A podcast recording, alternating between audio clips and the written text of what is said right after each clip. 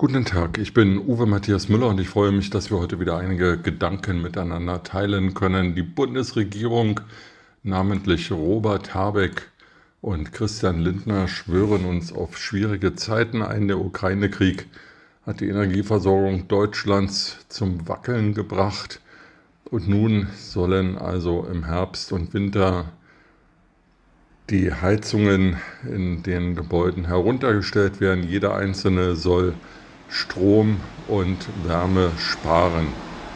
Das ist an sich äh, kein Problem und auch vernünftig.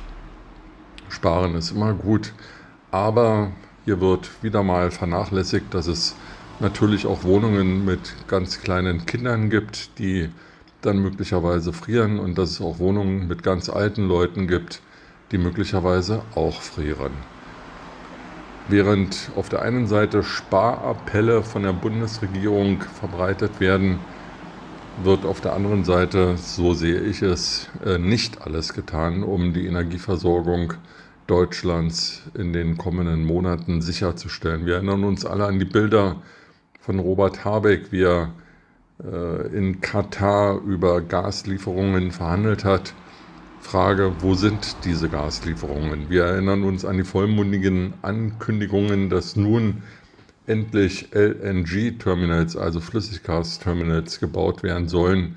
Frage, gibt es dafür Baugenehmigungen? Wie weit ist der Baufortschritt? Wann gehen diese Terminals in Betrieb? Und gibt es überhaupt genügend Tanker und Besatzungsmaterial, um dieses Flüssiggas von A nach B zu transportieren? Wir erinnern uns daran, dass Norwegen mehr Gas liefern wollte, passiert das? Wann passiert es und über welche Pipelines äh, passiert es?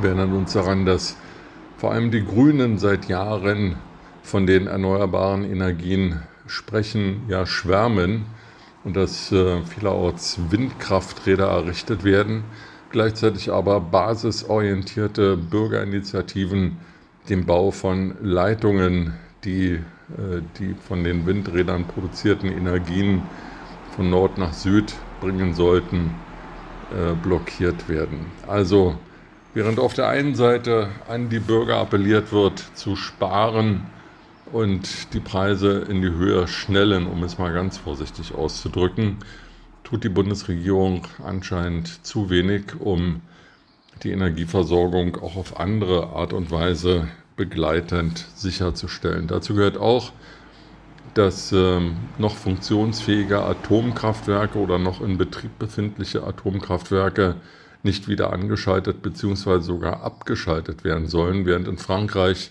die Atommeiler äh, unter Höchstlast fahren und neu errichtet werden, ist diese Technologie in Deutschland Teufelswerk. Das ist vollkommener Quatsch, weil erstens unsere Atomkraftwerke als besonders sicher gelten und zweitens die räumlichen Entfernungen der französischen, äh, tschechischen und sonstigen Atomkraftwerke zu Deutschland so gering ist, dass wenn dort etwas passiert, das auch auf Auswirkungen auf uns hat.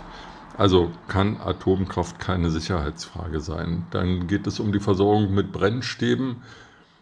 Der Bundeskanzler Olaf Scholz sagte, die seien gar nicht zu beschaffen, weil die kämen immer aus Russland, was nicht wahr ist. Es gibt wohl auch andere Länder, die Brennstäbe produzieren und liefern können.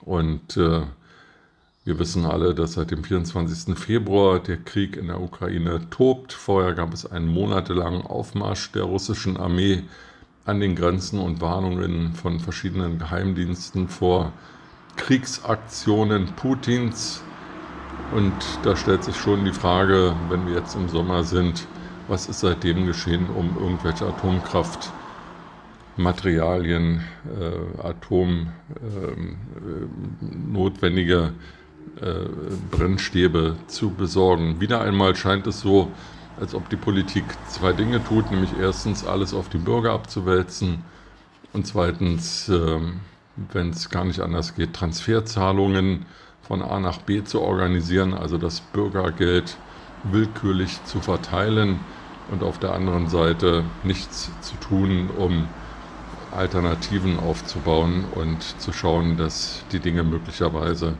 etwas ruhiger abgehen. Im Moment ist das alles eine akademische Situation. Wir haben Sommer, es ist warm, die Tage sind lang, die Nächte sind kurz, also es ist hell, aber in wenigen Monaten wird es kälter und dunkler werden und dann wird den Leuten bewusst, werden, bewusst werden, a, es ist knapp und b, Energie ist teuer.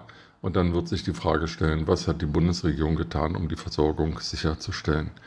Hoffen wir mal, dass die Fragen dann entweder beantwortet werden oder die Nicht-Antworten mit Ruhe von den Bürgern aufgenommen werden und nicht in Krawallen enden, wie das in anderen Ländern ja schon der Fall ist. Mit diesen Gedanken in den Tag wünsche ich Ihnen eine gute Zeit und freue mich, wenn wir uns bald wieder hören.